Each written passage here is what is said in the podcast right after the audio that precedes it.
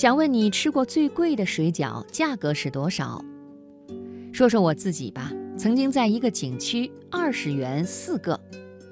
不过最近听到一个朋友说，他吃过的水饺是一盘四百二十八元。这一盘有多少呢？也就是一人份的量。不过这位朋友说这个价格值。听完他的说法，我也觉得很值。我们就一起来分享下面这篇文章。心灵不再孤单，因为你我分享。读心灵。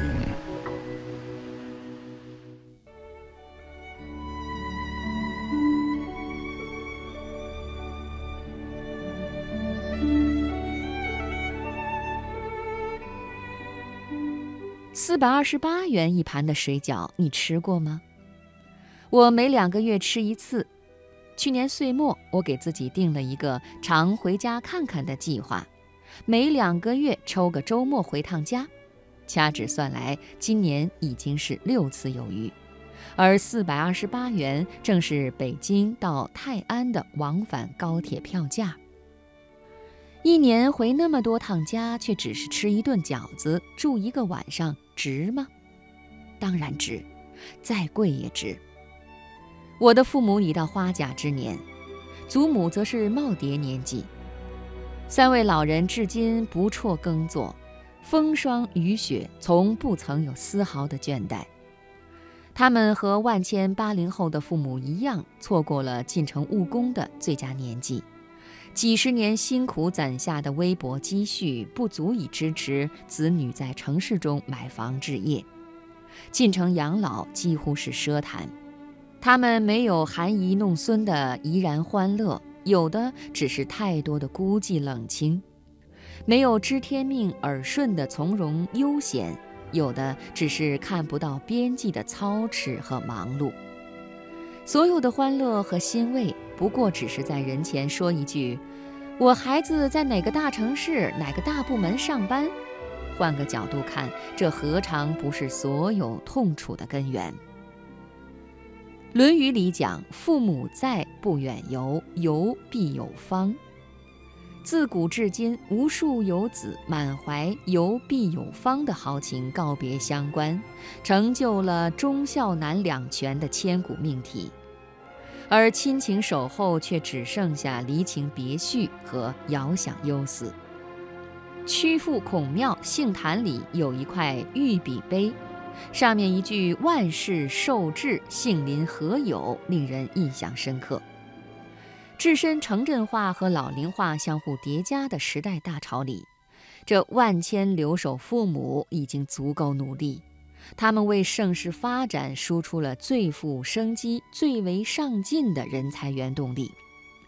当他们抚育子女、居功至伟之后，站在田埂上遥望都市万家灯火的时候，他们又得何有呢？很多中国孩子的成长，无不是以父母的担当为代价的。同样，为了快速发展，家庭付出了巨大的成本。胳膊折在袖子里，家里人也许不会主动流露出难过之情，但是他们又是实实在在的情感贫困群众。常回家看看非常不易，加班、聚会、教育，任何一件琐事都足以拴住奔向故乡的脚步。但是尽孝不能指望一个电话、几个快递。在奔向全面小康的道路上，每一个家庭都应该有自己的小康目标。团聚是小康家庭不能再让渡的应有之义。有句网络名言说：“所谓父女母子一场，只不过意味着你和他的缘分就是今生今世不断的在目送他的背影渐行渐远。”这难道就是我们和父辈的宿命吗？我不接受这样的宿命。今天的人们其实是可以做出选择的。无论工作再忙，事情再多，我都会准时按照高铁票上的日程返乡。正是在这与父母相处的十几天里，我教会了父母使用智能手机和微信。我听祖母讲述了他们那一代人以及更远一代人的革命、爱情和生活的故事。条件都是创造出来的，亲情和孝心不能降格以求。